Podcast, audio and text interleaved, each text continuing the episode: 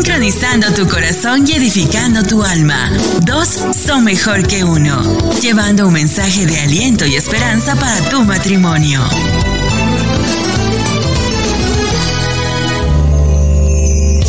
No nos cansamos, no nos rendimos, hasta alcanzar y edificar los matrimonios. Dos son mejor que uno. Like a las páginas de Facebook y suscríbete a nuestros canales en YouTube. Iglesia Café, Café con Dios y dos son mejor que uno. Ayúdanos a compartir el mensaje de Jesucristo en las redes sociales.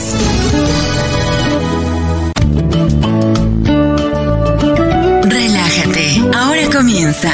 Dos son mejor que uno. Prepárate y acomódate que acaba de comenzar. Dos son mejor que uno. Con Mingo y María Meléndez.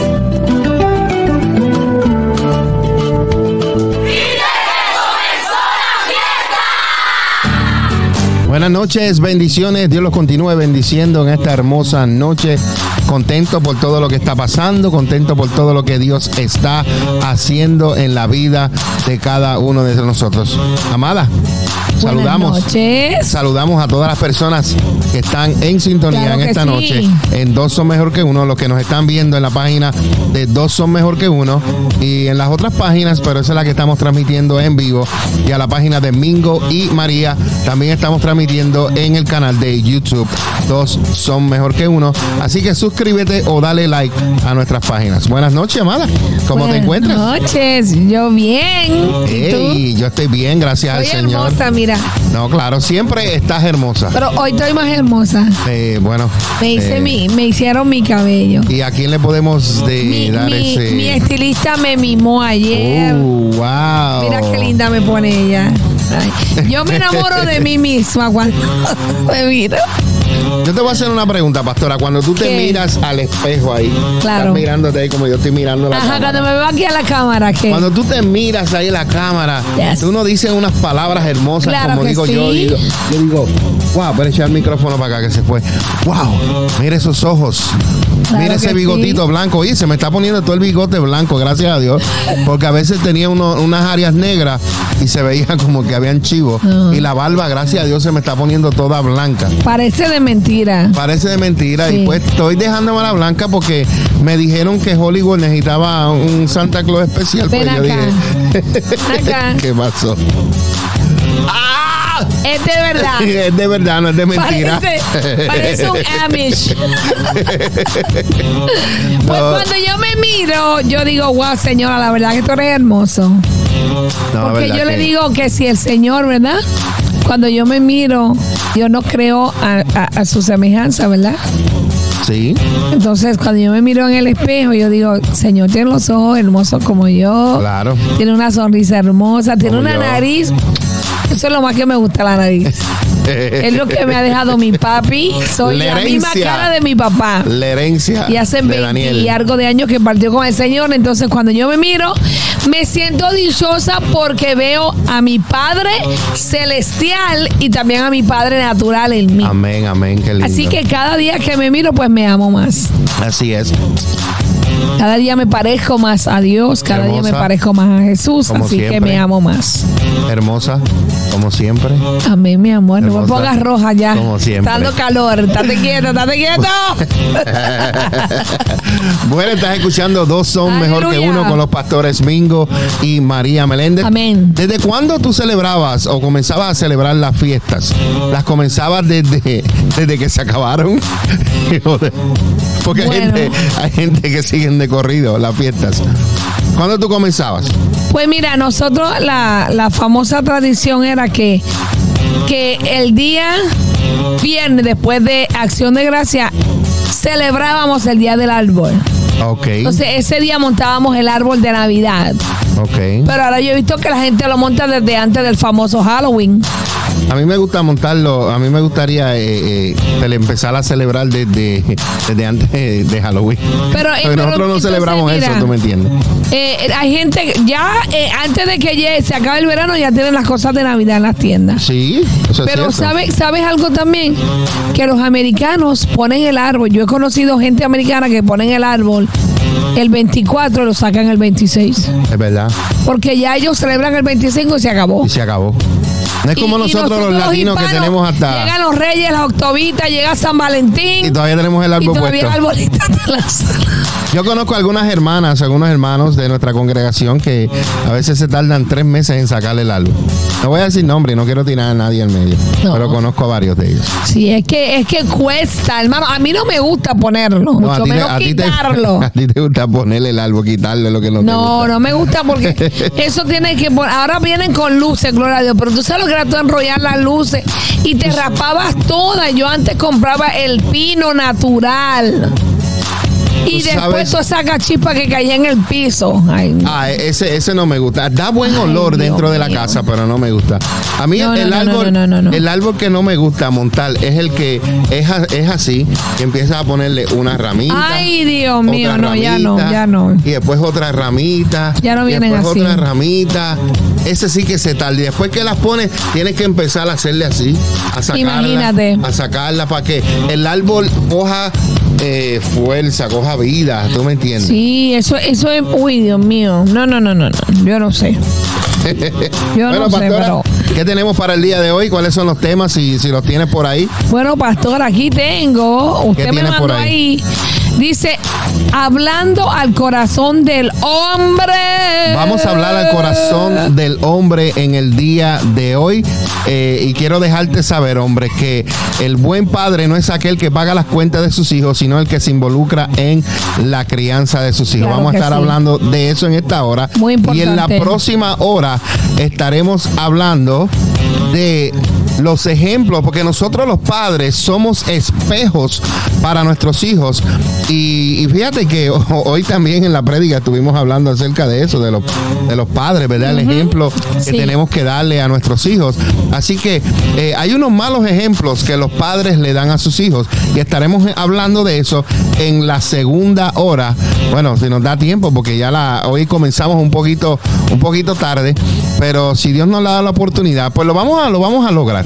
Claro vamos a sí. lograr para, para hacer eso. ¿Está bien Vamos con eso? allá. ¿Está bien Yes. con eso, pastora? Vamos pues con vamos a hacer una breve, pero breve pausa y regresamos en breve. Amén. Claro que sí. En un momento regresamos con Dos son mejor que uno. Relájate. El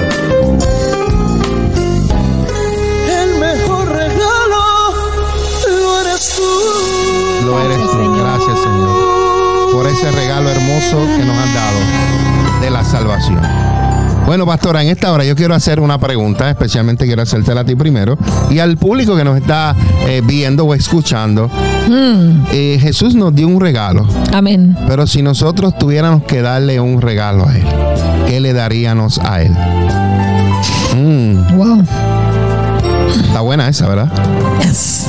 Eh, piensa a lo que... ¿verdad? ¿Qué regalo yo le daría a Jesús? ¿Qué regalo le darías tú a Jesús? Las personas que nos están viendo escuchando, nos están, eh, eh, están conectadas en Facebook Live o están conectadas en YouTube, pueden opinar y decir qué regalo le darías tú a Jesús. Pues yo le daría todo. No, eso no se vale. Claro. Decir todo no se vale. Lo que él me pidiera yo le daría. Ok. Porque él, ¿verdad? él ha dado por mí lo que nadie, nadie va a dar. ¿Tú darías la vida por mí? Yo, yo te voy a hacer, yo te voy a, como tú dices todo, yo te voy a tirar al medio. So, si el Señor te dice, eh, eh, entrégame uno de tus hijos, ¿tú eres capaz de entregarle uno de tus hijos? Ya yo se los entregué todo. ¿Eh? Yo le dije, Señor, mis hijos son tuyos. ¿Qué le entregarías tú a Jesús en esta Navidad? Si, si, porque Jesús nos ha dado el mejor regalo, que es la salvación. Entregó su vida. Claro. Pero ¿qué le daríamos nosotros? De voluntad, no es que Él nos exija, sino que algo que, que nazca en ti, que tú le puedas o le quieras dar a Jesús. Opina, opina en las páginas de Mingo María y opina también en la página de dos son mejor que uno. Yo en dos son mejor que uno. Yo te doy a ti si él me lo pide. Estamos en un programa serio, no estamos en Café con Dios. Pero que Era sí. Café con Dios. Yo hubiera dicho, yo te entrego a ti. No. Señor, o te la llevas o te la mando. Pero somos dos mejor que uno. Pero si eso viene, yo. Hay que digo, amarla, hay que amarla, digo, hay que amarla. Señor, te entrego a mi esposo. Tómalo. Hay que amarla. Le digo, si tú quieres, me lo devuelves. Si tú quieres. Saluditos para Juan Díaz, que nos envía saludos. Y saluditos para Gloria Aponte, hermana. Bendiciones, cuídense Amén, ustedes también. Dios. Al hermano José, Jesús. muchas bendiciones. ¿Qué le darías tú? serio. Ah, no. ¿Qué le darías tú al Señor Jesús? Si tuvieras que darle algo, ¿qué le darías?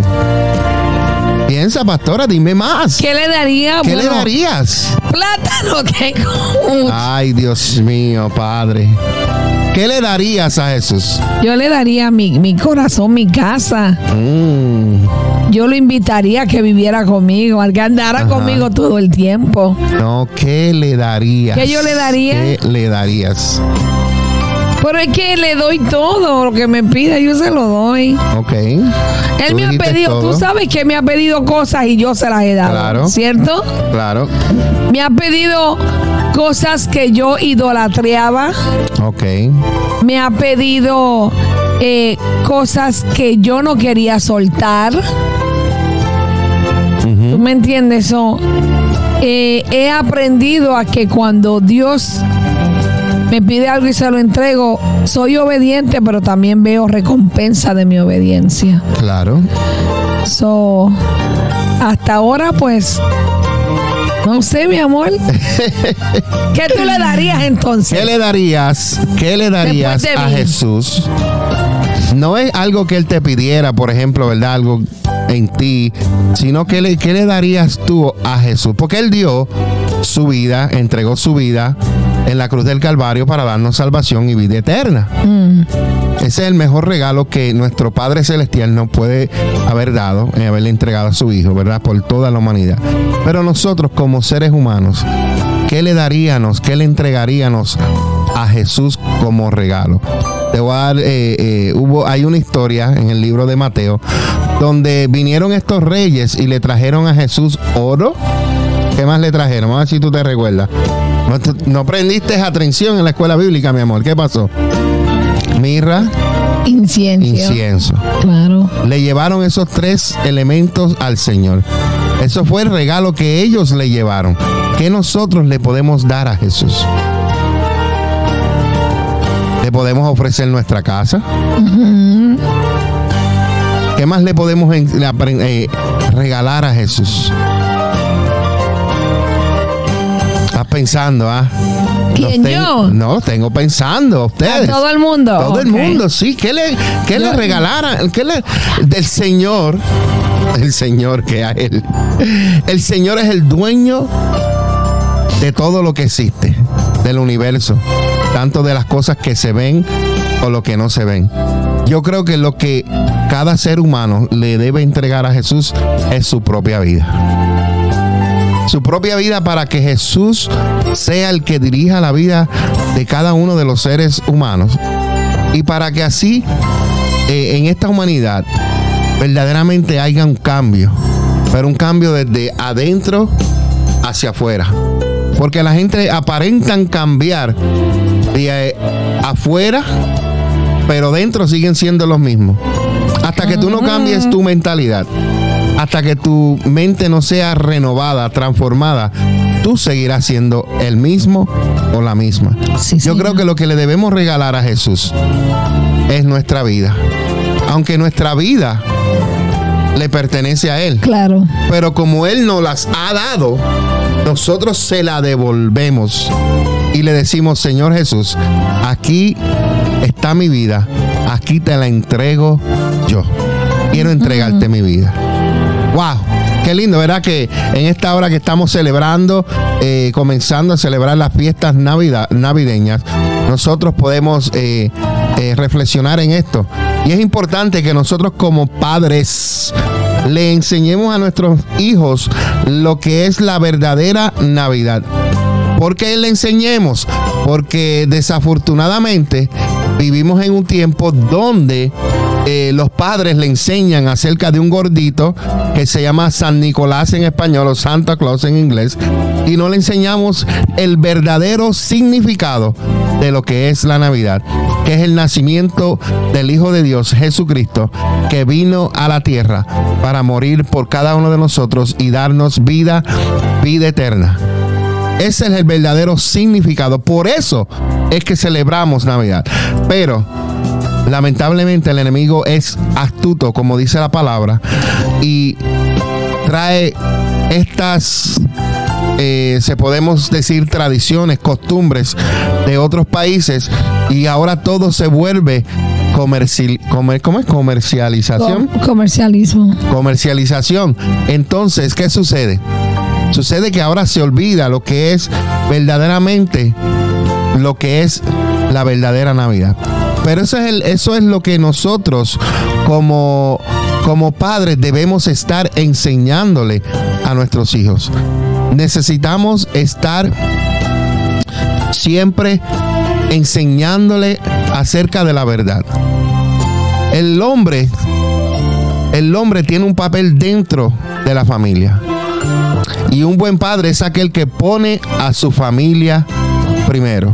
Lamentablemente hay hombres que ponen primeramente a, sus hermanos, a sus padres, madre, ponen primero el trabajo, ponen primero otras cosas que no deberían tener la prioridad incorrecta. Tenemos que analizar y tenemos que ver cuáles son nuestras prioridades la prioridad correcta debería ser Dios, tu esposo tu esposa, tus hijos y lo demás.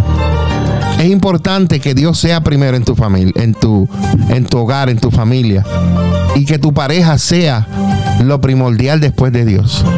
Lamentablemente, hay muchos hogares que tienen las prioridades incorrectas. Un buen padre no es aquel que paga las cuentas de sus hijos, sino el que se involucra en la crianza. Hay muchas enseñanzas que yo ahora en mi edad de 50 años estoy aprendiendo. Me hubiera gustado que un día yo hubiera escuchado estas enseñanzas y pudiera haber tomado un camino, hubiera aprendido a tomar buenas decisiones, porque tuve malas decisiones. Tal vez creas que un buen padre es aquel que manda a sus hijos a las mejores escuelas, a las mejores universidades, que paga las cuentas, que justifica su ausencia comprándole todo tipo de obsequios, que planea las vacaciones dos, tres, cuatro veces al año y que trabaja de sol a sol para mantener a su familia.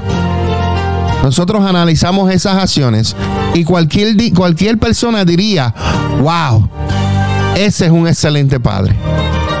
Pero déjame decirte en esta noche, muchos, muchos sabemos que no solo el dinero y las cosas materiales garantizan el verdadero compromiso que se adquiere al ser padre. Ser un buen papá va más allá de eso. Es saber que la familia es lo primero.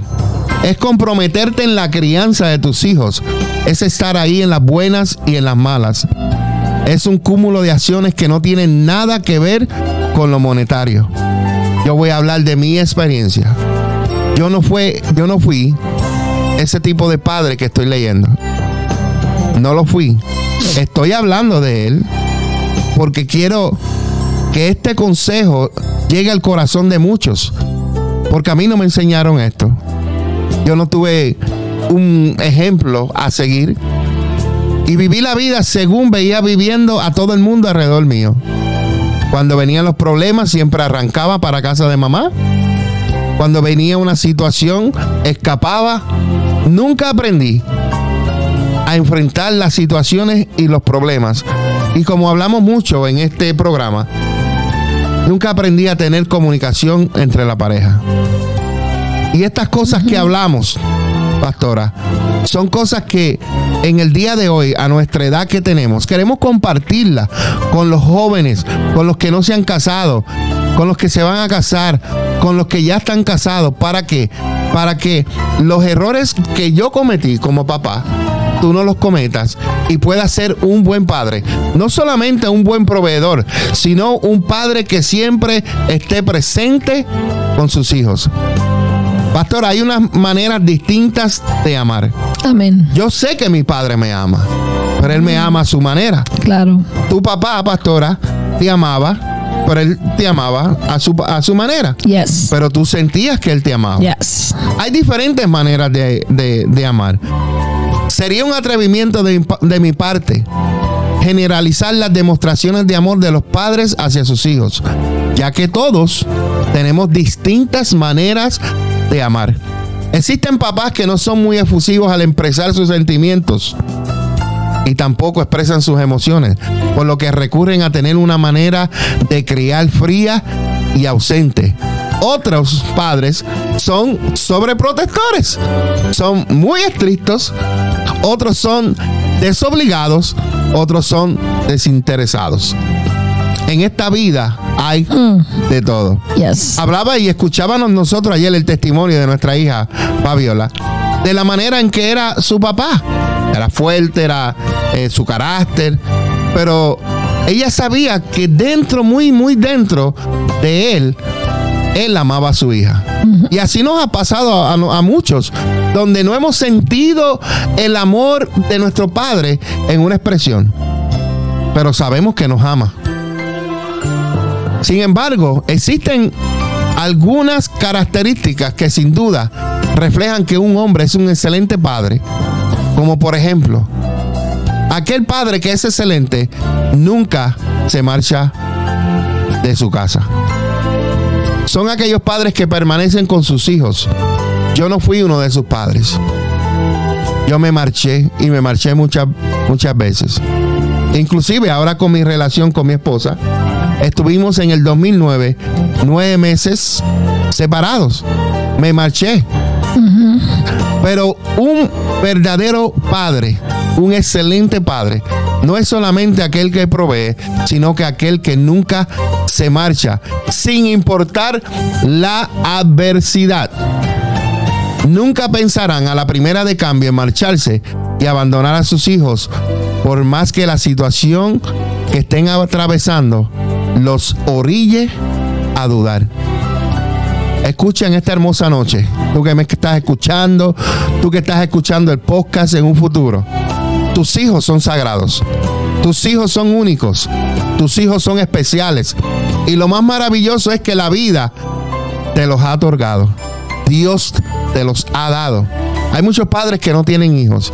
Y si tienes hijos, siéntete bendecido. Amén. Más Claro que sí. bendecido, pa- pastora. Claro.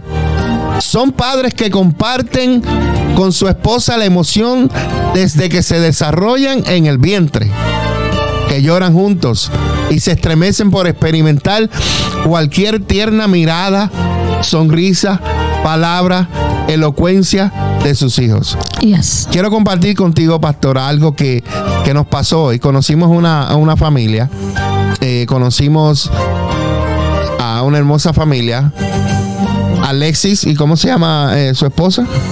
¿No te recuerdas? Ella le dicen Chachi. Le dicen Chachi, No. sí, pero... el- el- Algo así. Sí. Está pero- cerca. está estoy cerquita por ahí. Y tienen eh, un ni- una niña, un, un nene de un año y medio, y creo que tienen otro bebecito, bebé ¿verdad? meses. Pero este niño del medio eh, eh, es tan especial porque él te mira y tiene una mirada tan tierna, una sonrisa que cuando sonríe te roba el corazón. Amén. Y qué lindo que Dios te da esas bendiciones. Qué lindo, ¿verdad? Que Dios te da hijos. Pero hay muchos padres que se marchan y los dejan. Hay, hay muchos padres que cuando se separan de la mujer, se separan también de los hijos. Hay muchos hombres que porque la relación con la mujer no funcionó, se olvidan de la relación de los hijos. Entonces, lo que esto hace es que creas niños rechazados y abandonos o abandonados. Y cuando estas personas se convierten en adolescentes, comienza a llegar la rebeldía, comienza a llegar el coraje, el enojo, comienza a llegar la depresión, la ansiedad. Y mucha gente no conoce por qué este adolescente se comporta de esa manera. Pero es que la persona que más él confiaba un día lo traicionó y lo abandonó. Y es su padre. Y muchas veces cuando nosotros ministramos y ministramos sanidad interior, el hombre sobre todas las cosas. Y hay una herida por un abandono de un padre que se marchó, que lo abandonó o murió cuando pequeño. Y ese muchacho se crió en la calle buscando ese calor de ese hombre, de ese padre, que nunca va a regresar. O que nunca regresó. Entonces, a veces es también elocuente, es difícil de entender que tú teniendo una familia la abandonas, te vas y te vas a crear a otra familia. Entonces atiendes a aquellos bien y a los que dejaste que fueron primero, ni te recuerdas de ellos. Así es. Entonces, un buen padre nunca se marcha, nunca abandona a sus hijos. Como decía eh, eh, el pastor, por más difícil que sea la situación. Y qué hermoso, pastora, que, que alguien te enseñe acerca de esto. Mm. Porque a mí no me enseñaron. ¿Tú me entiendes? Yo vi el ejemplo en, mi padre. Como mi padre pues tuvo, ¿verdad? Varios eh, personas a la misma vez, varios hijos a la misma vez. No tuvo el mejor ejemplo. Pero en esta noche, si tú estás escuchando esto, o si tú estás escuchando el podcast, o si en un futuro estás viendo el video, hoy Dios te está hablando a tu corazón. Hoy tú necesitabas escuchar esto. Hoy tú necesitabas que alguien hablara a tu corazón. Y yo sé que hoy Dios lo está haciendo. Amén. Estás escuchando. Voy a, antes de pasar a lo próximo, de, las características que reflejan que un hombre es excelente, quiero eh, salir en defensa un poco a, las mujeres. Eh, porque dijiste que hay hombres que se van, ¿verdad? Hay hombres que se marchan del hogar y se olvidan, se separaron de la esposa y se olvidan de sus hijos. Pero quiero hablar de esto porque no todos son así.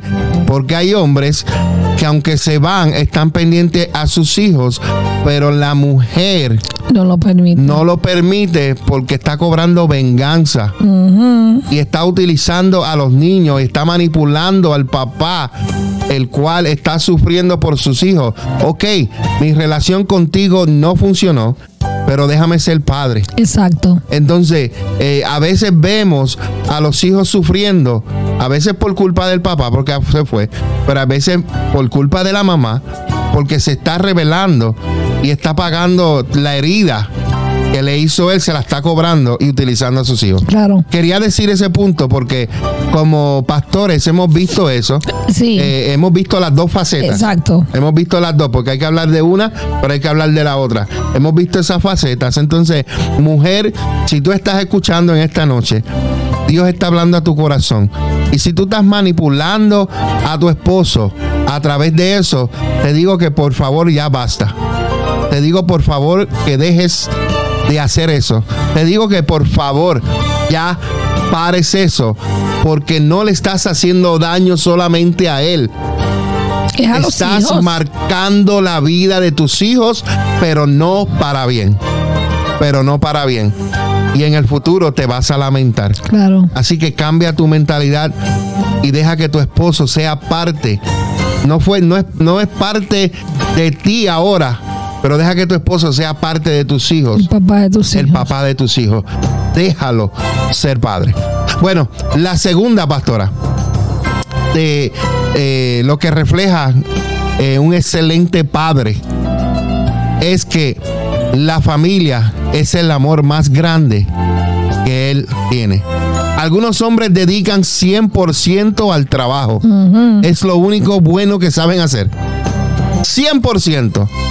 Su prioridad para ellos es obtener dinero, dinero, dinero, dinero para poder mantener a su familia. En ocasiones trabajan horas súper largas. Se van de la mañana, no ven a sus hijos, llegan en la noche, ya sus hijos están durmiendo, pasan días, pasan semanas y a veces no ven a sus hijos.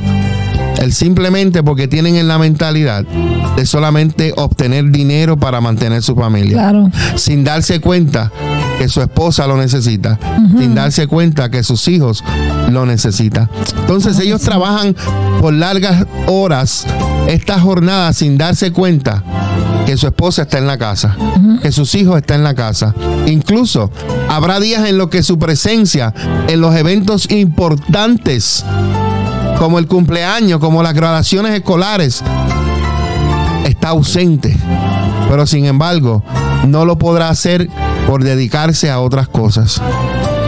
Hombre que me escucha, atiende a los eventos de tus hijos, a las reuniones, a los deportes.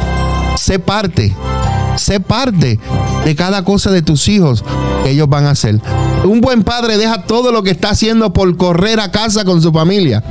Sabe que su prioridad son ellos y que es el único lugar y compañía que realmente disfruta y se siente en paz, pues son su apoyo. Su mirada se ilumina al llegar a abrazarlos. Incluso es aquel padre que piensa en sorprenderlos con pequeños detalles sin ser lujosos o ser caros. ¿Sabías tú lo que le gusta a tu hijo? ¿Sabías tú los detalles que puedes conquistar el corazón de tu hija? Hace tu familia lo más importante. Pastora, la tercera del hombre que verdaderamente, verdaderamente es un ser excelente padre. ¿Cuál es? Se involucra en la crianza. Se involucra en la crianza de los hijos. Y aquí. Aquí la pastora va a hablar por un buen rato. Cojean muchos hombres. Ese hombre que se involucra en la crianza es aquel que se preocupa por la crianza de sus hijos, que le interesa cómo se están criando sus hijos. Por ello, trabaja en equipo con su esposa. ¿En qué? En equipo. Equipo. Son team player. Para educarlos con valores. Mire, enséñale valores a sus hijos, no le enseñe malas crianzas. Porque un niño malcriado nadie te lo va a querer cuidar. Es.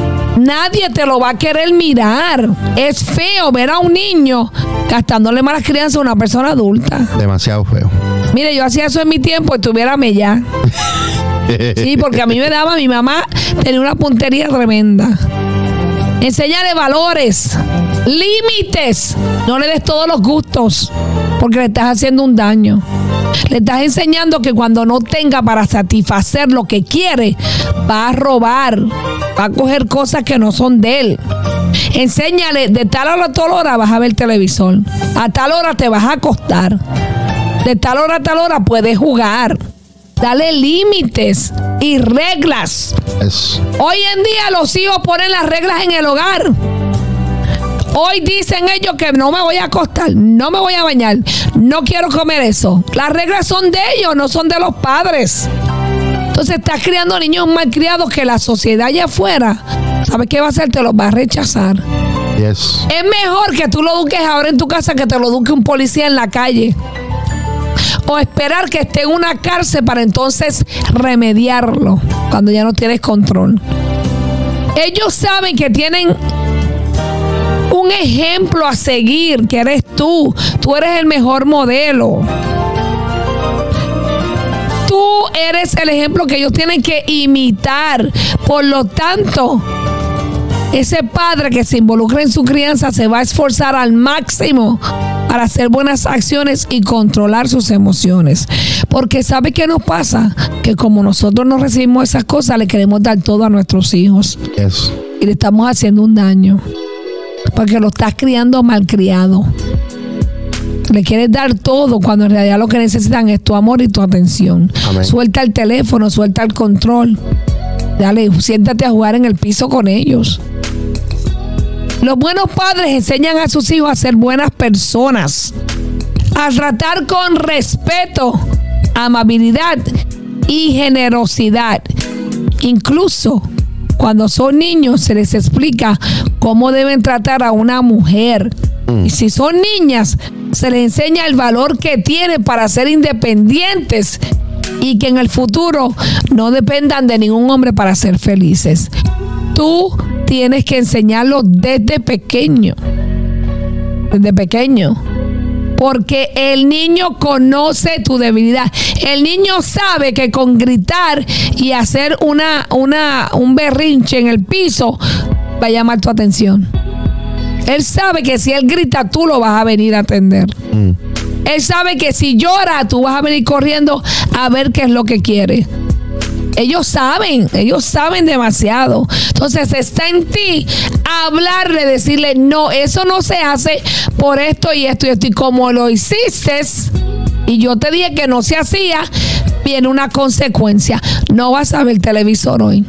Hoy te vas a acostar una hora más temprano. Yo le he dado a mis hijos consecuencias. Pregúntenle. Así que involúcrate, padre, en la crianza de tus hijos. Nunca le quites la autoridad a la madre delante del niño. Nunca lo hagas. Si la madre dijo que no, no vayas por detrás y di que sí y dale lo que pidió. Si la mamá dijo se va a acostar a las 8, no vayas tú y te acuestes con él en la cama. Si la mamá dijo no va a ver televisor, no vengas tú escondido y le dejes el teléfono. Apoya. Porque si tú trabajas y la mujer se queda en la casa, la que está mirando lo que el niño está haciendo es ella, la que lo está viviendo es ella, es ella la que va a pasar la vergüenza, no tú, porque tú estás trabajando. Cuando están en la escuela es a la madre a la que van a llamar. Es la madre la que va a dar la cara, no tú.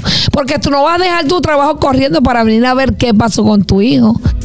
Cuando haya una conferencia de padres y maestros, muchos hombres no van.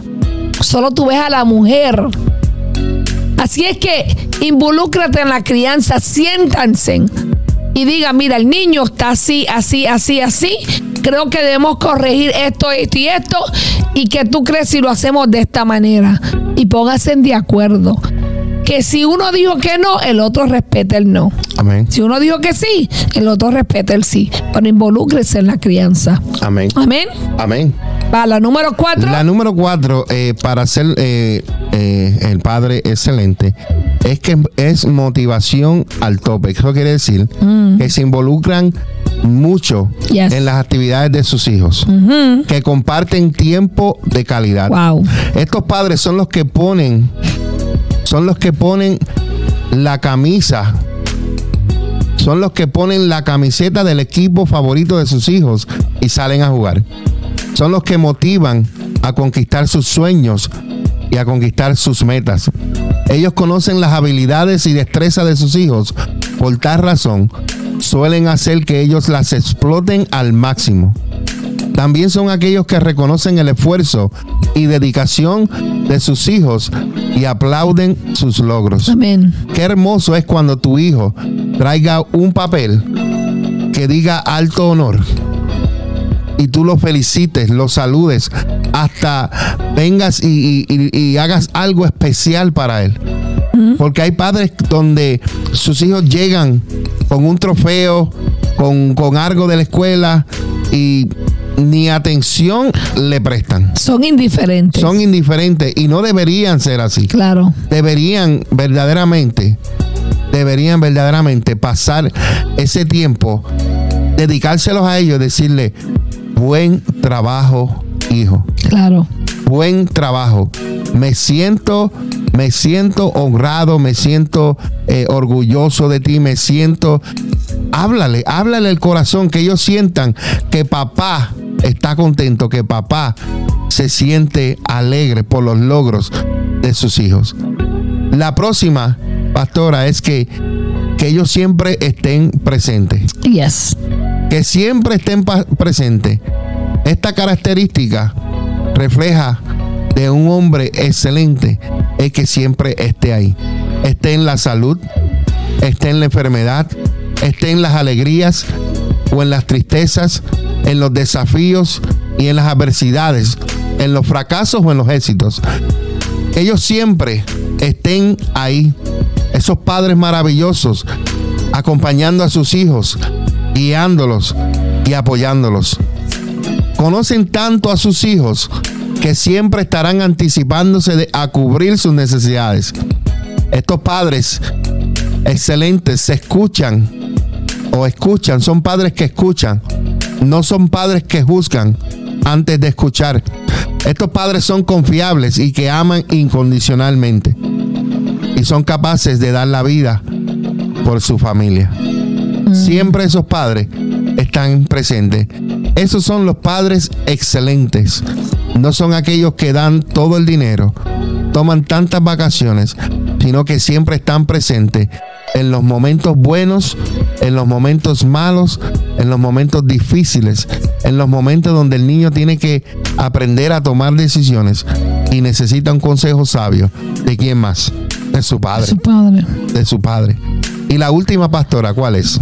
La número seis es hacen lo que sea para que sus hijos sean felices. Ellos nunca dejarán que sus problemas o dudas afecten a sus hijos. Siempre procurarán que todas sus decisiones sean encaminadas al bienestar de ellos. Puede pasar que tenga miedo o temor a equivocarse.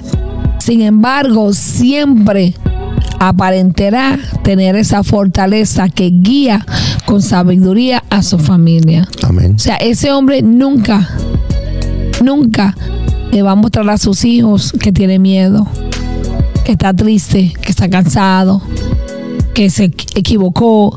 Siempre va a estar pendiente, siempre va a estar ahí. Se va a encargar de que sus hijos sean felices, que sonrían, que se sientan amados, que se sientan seguros. Porque nunca podrán en riesgo el bienestar de su familia por nada del mundo. Amén. Así es que sea un padre que se encargue de que sus hijos sean felices, que entiendan que la felicidad sí existe y que cuando ellos en el futuro realicen su vida, tengan su familia, digan, wow, mis padres fueron felices, mi papá me amó, yo sentí el amor de mi papá. Amén. Estás preguntándole a tus hijos si sienten tu amor, si saben que tú los amas, le muestras tu amor, le dices cuánto los amas, cuán honrado estás de que sean sus hijos. Porque hay padres que no le dicen a sus hijos ni que lo aman. Es- Hay padres que no le dicen ni, ni I love you, ni le dan un abrazo, ni un beso. Hay padres que llegan del trabajo y se encierran en su mundo y se olvidan que tienen hijos. Y deberías de compartir y dedicarle tiempo con ellos. Siéntate en la mesa. Pregúntale cómo te fue el día, cómo está la escuela que hiciste hoy. ¿Cómo estás? ¿En qué te puedo ayudar? Te amo, hijo, estoy honrado de ser tu papá. Dios no me pudo haber nada, no me pudo haber dado, dado nada mejor de lo que me ha dado, que eres tú. Amén. Déjale saber, necesitan escucharlo. Y concluimos con esto, pastor. Amén. Ser un buen padre es un gran reto, pastora. Sí, señor. Eh, yo lo sé, como padre. Eh, no he sido el mejor. He hablado de estos temas, de estos tópicos, y me acongojo porque yo sé que si yo hubiera aprendido esto, yo creo que yo hubiera sido aún mejor de lo que soy. Pero ser un buen padre es un reto. Y ya, ya que se requiere de tanto trabajo constantemente, de ser tolerantes, de ser pacientes con nuestros hijos, de ser, como dice la, la pastora, amorosos con nuestros hijos. Porque amor no es solamente eh, comprarle cosas a nuestros hijos, es también estar presente Claro. en todos los momentos. Sobre todo, de adquirir ese compromiso real al momento de que son bendecidos al ser papás. Amén. Cuando los hijos crecen y son papás, ellos van a repetir lo que aprendieron de ti Y aún mejor. y aún mejor. Yes. Si hiciste el trabajo bien, ah, van a hacer aún mejor. fruto. Y si no lo hiciste bien, pues yo creo que ya Uh. hay un tiempo donde vas a poder eh, eh, remendar tu relación con tus hijos, sanar. Cuando empieces a dar el amor A tu y tu hijo. hijo empiece a ver el amor que tú le das a, a los hijos de él, que aunque él no lo recibió, ellos van a decir, wow, papi me ama porque look at cómo es con mis hijos. Yes. Mira cómo es con, mi- con mis nietos, con sus nietos. So, es hermoso, ¿verdad? Que podemos compartir eh, esta enseñanza de cómo eh, ser eh, un padre de familia, el padre que pone primero a su familia. Yo creo que esto comienza con un cambio de mentalidad. Yes. Porque yo no me crié en la mejor familia. No me crié. Mi mamá fue mamá muy joven, nueve hijos, nos crió sola. Y yo veía el sufrimiento de ella, aún pequeña. Yo veía su dolor, veía su desesperación. Nueve hijos. Y yo decía desde pequeña, yo no voy a ser como ella, yo no voy a tener muchos hijos. Yo decía, yo voy para la escuela, yo voy para la universidad y yo voy a ser una mamá diferente. Y yo lo logré. Amén. Yo lo logré, me siento honrada de los hijos que Dios me dio. Hemos tenido procesos altas y bajas. Pero le digo a Dios, Señor, si yo tuviera que volver a pasar esto, yo lo haría otra vez. Porque mucho de lo que atravesé lo atravesé sin Dios. Y pude lograrlo. Imagínate ahora si Dios me dice lo volverías a intentar. Yo le digo, bueno, si tú vas conmigo, sí. si te tengo a ti, lo vuelvo y lo intento. Todos esos procesos con mis hijos. Pero me siento honrada de decir que he sido una buena madre. Amén. Es una satisfacción porque yo sé que en ese llamado, en ese ministerio, porque la maternidad es un ministerio también, puedo decir que, que tengo una perla, un diamante. Porque no fui la mejor mamá del mundo, pero sí una buena madre. Y me siento honrada porque veo el fruto en mis hijos. Veo el fruto en lo que son, en lo que han eh, obtenido. Veo el fruto en, en mis nietos. Veo que, que mi descendencia está viviendo lo que yo no viví y está haciendo lo que yo no pude hacer ni mi mamá pudo hacer. Así que sí se puede. Claro no hay excusas. No hay excusas. Así que hacemos una breve pausa y regresamos con dos. Son mejor que una. En un momento regresamos con Dos son mejor que uno. Relájate. Dale like a las páginas de Facebook y suscríbete a nuestros canales en YouTube. Iglesia Café, Café con Dios y dos son mejor que uno. Ayúdanos a compartir el mensaje de Jesucristo en las redes sociales.